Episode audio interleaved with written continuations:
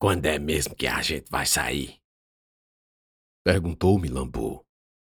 A boca meia aberta. Engrenagem de ossos e carne e resto de dentes. E mascava fumo. Quando eu juntar o dinheiro que preciso para pagar a nossa saída, vós me se acha que é de graça. Ele cuspiu no chão. Pegou mais fumo picado. Fez um cigarro de palha e acendeu. Lembrei de tia Maria. Vez ou outra, memórias antigas me visitavam. Uma delas, que não sei se posso chamá-la de memória, era a de uma criança. Não sei se menina ou menino. Após um ano, certamente a gestação de Ana teria chegado ao fim e a luz receberia um rebento meu. Hein? Ouviu o que eu disse? Lambu quebrou meu transe. Ah, não, eu. Repita. Não aguento mais ficar sem mulher. Sim, e? Indaguei. A colocação indigesta parecia sem lógica para mim. O que eu poderia fazer se ali aderíamos ao celibato compulsório? E? Você não me ouviu mesmo, né? Eu disse que vou traçar a enfermeira. Faça alguma idiotice e ficará aqui para sempre. Tem outras lá fora para vós mercê matar sua vontade. Lambu era um tarado, pervertido e veterado. Quase sempre suas conversas envolviam coisas que fizera com mulheres. Aquilo me dava asco. E infelizmente eu precisava dissimular minha repugnância. Ele me contou muita coisa no mês que se seguiu à promessa de que poderíamos sair, mas nada muito relevante que servisse ao Coronel Botelho. Além disso, depois de nosso primeiro encontro, ficou somente alguns dias na enfermaria. Deveria ter ficado mais, mas Lúcia se recusou ir trabalhar enquanto o cangaceiro convalescesse, alegando que não cuidaria mais de seus ferimentos. Pulhas, nomes feios, conjuntos verbais ofensivos podem ter sido a causa da recusa da enfermeira, que receava pela própria integridade física. O que será que Hugo faria se soubesse? Por falar nele, voltei ao laboratório e, encontrando-o lá, insisti que viesse comigo. Não vou sair com a polícia no meu encalço, é melhor que se arriscar em detonar tudo. Já imaginou se Lúcia se fere com a explosão? É impossível! Ele bradou. Ela não vai estar aqui quando eu tiver de agir. Mas você acha mesmo que não pensaria nisso?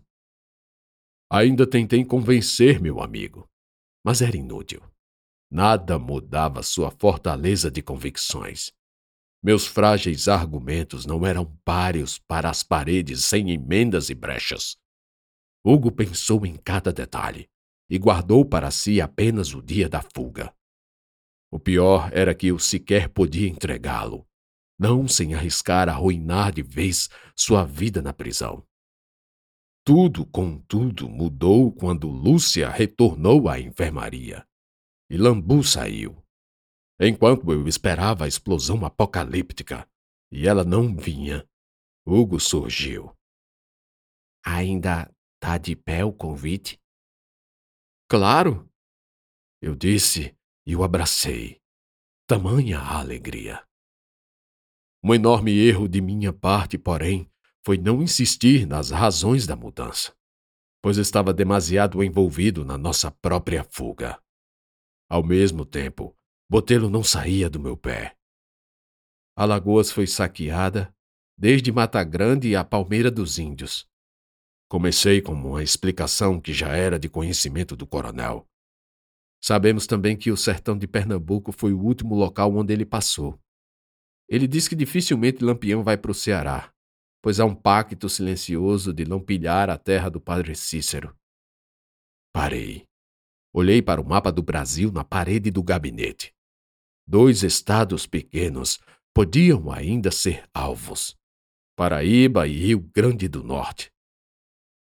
A Paraíba, falei, mas mais por lembrar de coisas de que não queria recordar. Foi em Pinhancó que vivi o inferno na terra, que presenciei o horror, a desumanização, a sede por sangue das covas rasas. Paraíba? Não.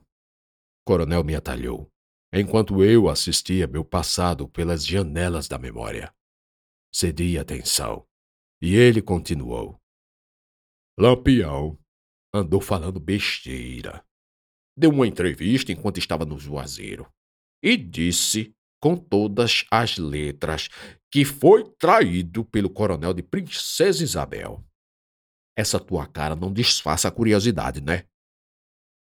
Então o coronel Botelho passou a explicar que um dos homens mais poderosos da Paraíba, o coronel José Pereira, havia sido associado ao cangaço pelo próprio Lampião, que ainda chamou o patriarca dos Pereiras de desonesto, falso e perverso. Já pensou um cristão ser chamado de perverso por uma praga como Lampião? Botelho frisou. E disse ainda que Zé Pereira quer exatamente capturar o rei do cangaço para, de uma vez por todas, acabar com a má fama de coiteiro. Por isso, Lampião não ousaria fazer uma incursão na Paraíba. Era a primeira vez que ouviria falar de Zé Pereira. Então sobra o Rio Grande do Norte, falei. Pois é, mas isso qualquer um sabe.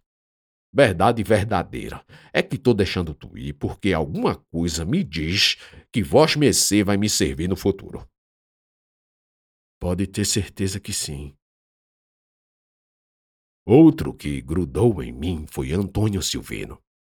Era de se esperar. Muita coisa na minha rotina mudou, e seria impossível me esconder dele por muito tempo. Certo dia, do nada, enquanto passeávamos no banho de sol, ele parou, virou-se para mim e falou: Eu tenho um filho assim da sua idade. À minha frente, vi Padre Honório, uma miragem perfeita, o bigode enorme, comum a ambos, o jeito largo e o olhar sereno. Vai ser um doutor, assim como vós mercê quando saí daqui. Ele continuou. Será? Digo, será que eu vou ser doutor? Já é. Já é um advogado de mão cheia. Tô orgulhoso, meu filho. Meu filho. Ouvir essa última frase me causou embrulho imediato. É complicado explicar sentimentos assim proporcionados por elogios de quem não esperamos, com palavras intraduzíveis à alma. Um homem tão histórico como ele, que carregava uma vida de erros e arrependimentos, com experiência e remissões de pecados, um ex-cangaceiro que passou a abominar o cangaço. Alguém que admirei à primeira vista. Esse era o velho Antônio Silvino, e que dizia ter orgulho de mim e me chamava de filho. Obrigado, seu Antônio. Não carece de agradecimento. Ao invés, continue do mesmo jeitinho que entrou aqui, tá me entendendo? Tô. Tá mesmo? Ele sabe alguma coisa. Pensei. Certamente eram meus frequentes contatos com o Lambu. Sim, senhor. Ah, pois então, não se esqueça de mim. Não me esquecerei. Pensei, depois dessa conversa, nunca mais vi Antônio Silvino. Permita-me adiantar o relógio da história e avançar mais dez anos até 1937. Nesse ano turbulento, e eu nem no Brasil estava, o induto concedido por Getúlio Vargas abriu as portas da casa de detenção para Antônio Silvino. Ele saiu e foi usufruir da velhice até morrer em Campina Grande, na década de 40. Às vezes pensava onde estaria se tivesse ouvido ele, se cada uma das decisões que tomei fosse diferente. Bem, meu tempo é curto e não vale mais a pena essa reflexão agora. Após me despedir, apenas eu, de Antônio Silvino, comecei a fazer preparativos, entre os quais o de ter que providenciar roupas. Não podíamos sair de uniformes, que na verdade estavam mais para fardas encardidas.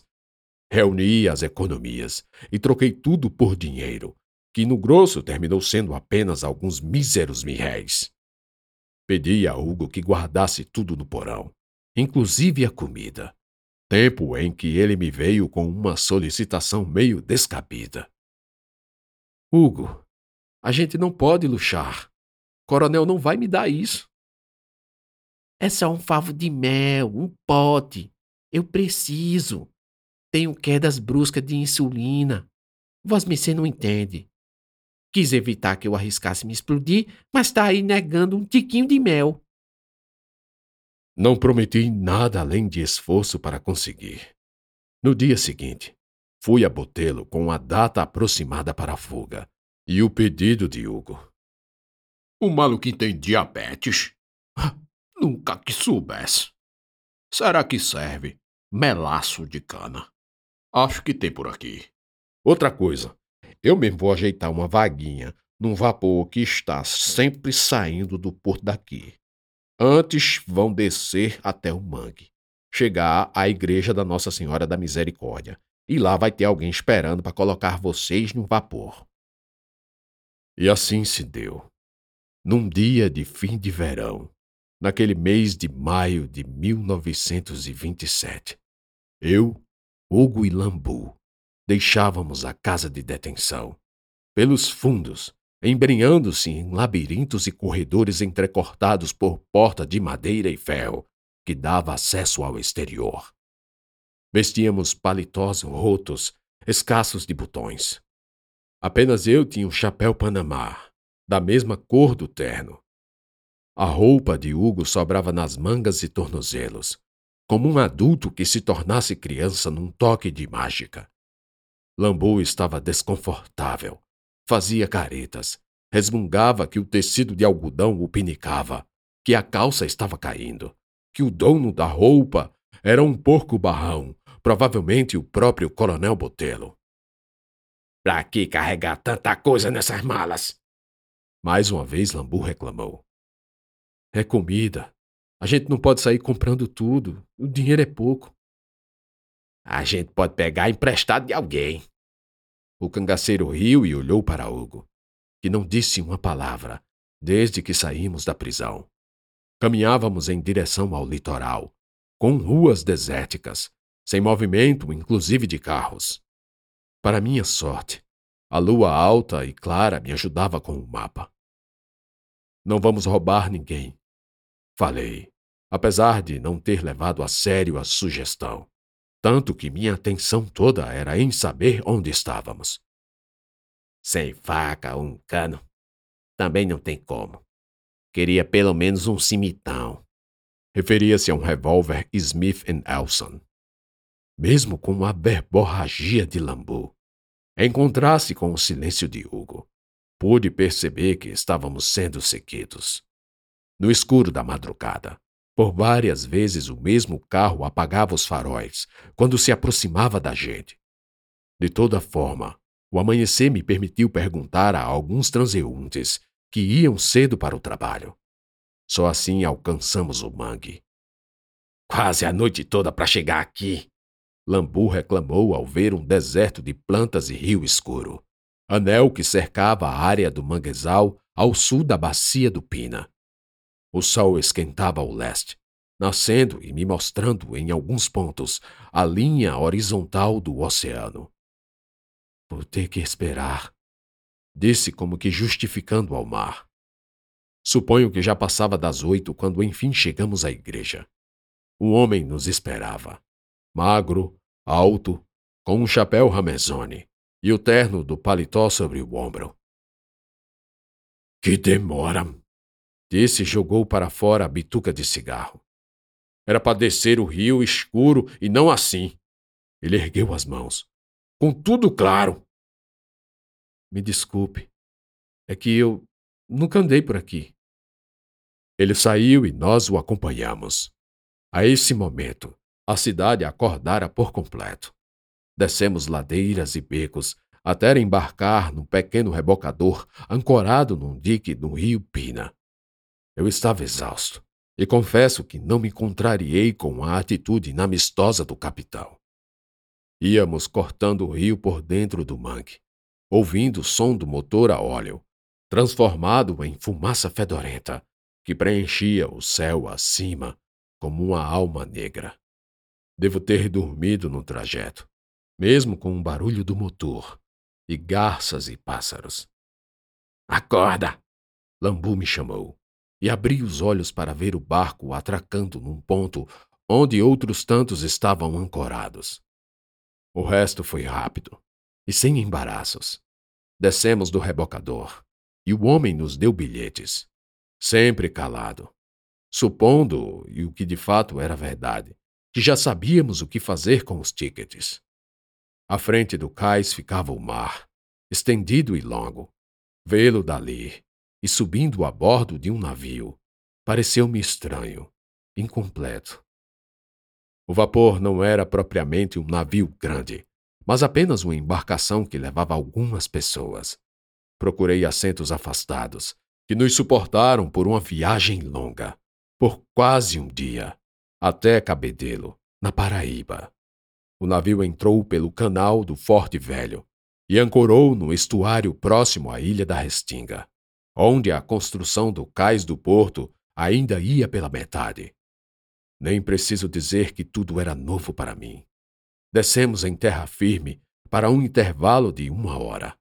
Parte dos passageiros ficou por ali, nas esplanadas do porto, ou numa praça também por perto, para onde eu e eles fomos. Tô achando estranho um cara que não tira os olhos da gente, disse Lambu, escorado numa árvore. Não olhe de volta. Provavelmente ele está com medo. Três homens viajando juntos. Três? Esse aí tá mais para meio homem. Lambu disse, zombando de Hugo, que permaneceu calado. O que é isso aí? Ele perguntou melasse para minha glicose. Era, sem dúvida, a primeira vez que Hugo respondia. Pensei que aquele silêncio todo fosse uma mistura de enjoo do mar com crise de hipoglicemia, tudo contribuindo para o deixar letárgico e soturno. Foi só depois de tomar algumas colheradas de mel, quando ainda estávamos no barco, que seu ânimo voltou. Lambu puxou o fumo picado do bolso da camisa suada. Fez uma concha na mão e começou a espalhar sobre o papel seda. Ele não é muito de falar, né? Disse para mim, embora olhando para Hugo. Não. Por que a gente trouxe ele mesmo? Porque ele já trabalhou num banco, sabe como funciona tudo lá dentro. Vai nos ajudar a pegar o dinheiro. Qualquer um que saiba atirar com um rifle pode ajudar a pegar o dinheiro. Por que Vosmecê foi preso? Perguntei retoricamente. Não queria saber a resposta dele. Por isso, antes que falasse, eu mesmo disse: Por ter sido descuidado. Você e seu chefe. Acha que podem passar a vida toda arrancando dinheiro e matando? Enfatizei a última colocação. E ninguém vai vir eliminar vocês como uma praga. Lambu, com um cigarro aceso, tragou profundamente. Um longo e incansável trago. Não se importava com a consequência de ser uma praga, um mal, uma corja humana, um selvagem vil e que deveria em algum momento ser eliminado. Precisa é de um cabaré. Pra mim já deu. Ei, é melhor não. Levantei-me do banco e peguei em seu braço. Ele devolveu um olhar perigoso, de sujeito perigoso. Então soltei. Deixa ele ir, Hugo falou. sem dinheiro e sem nada. Duvido que vá longe. Caladinho o tempo todo. E agora tá aí, dando sugesta. É bom ficar azedo sem açúcar no sangue. Me dê pra cá esse pote de melaço. Lambu deu dois passos ágeis e, num bote apenas, tirou de Hugo mel. Hesitei. O que deveria fazer? Lutar com ele ali? Com pessoas indo e vindo? Hugo também não ofereceu resistência. Apenas olhou para mim e consentiu que eu o deixasse levar. Lambu saiu. Ia arrastando os pés. Os sapatos folgados não permitiam que ele caminhasse com desenvoltura.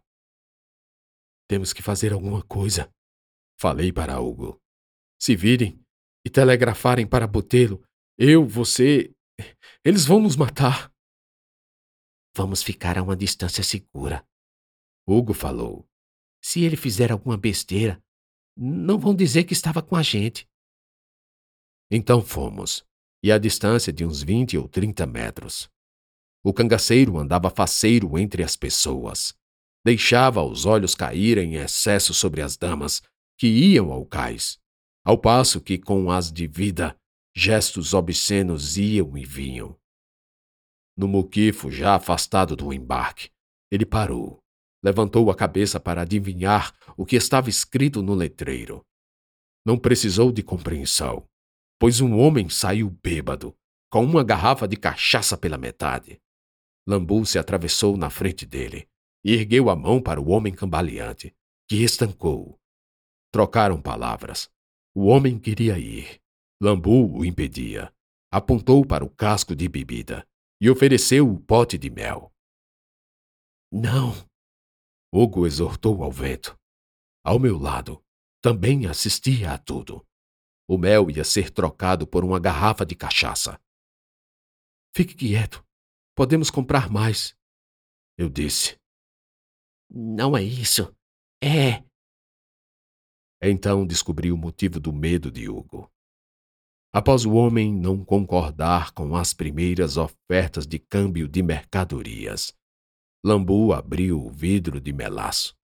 E ainda com a bituca de cigarro pendurada nos beiços, Levou o pote ao rosto para cheirar. Primeiro um clarão. Uma luz que se acendeu tão rapidamente que o piscar de olhos quase não a captou. Depois deslocamento de ar em todas as direções. Força mecânica que me fez fechar os olhos. Só depois o som. Som de explosão. Som ensurdecedor que parecia que ia liquefazer meu cérebro. Finalmente, a queda. Não lembro como caí, só de abrir os olhos e se esquecer, por alguns segundos, onde estava. Fiquei de joelho, atordoado, sem saber o que tinha acontecido. Procurei por Lambu e pelo homem. O local onde ele estava estava revirado ao avesso. A surdez ia passando o som do apito diminuía, dando lugar ao de gritos e chamados de socorro. Hugo mexia os lábios, e eu não ouvia claramente. Vamos! Ouvi e li embora em seus lábios. E deixando ele me puxar, fui. Olhei para trás, por cima do ombro, mais uma vez para onde outrora havia Lambu. E com os olhos um pouco recuperados, avistei as pernas do cangaceiro. Só as pernas, pois da cintura para cima havia o nada. O resto do corpo deixava de existir. Hugo não deu a ele um vidro de mel, mas de nitroglicerina quantidade suficiente para meia dúzia de dinamites.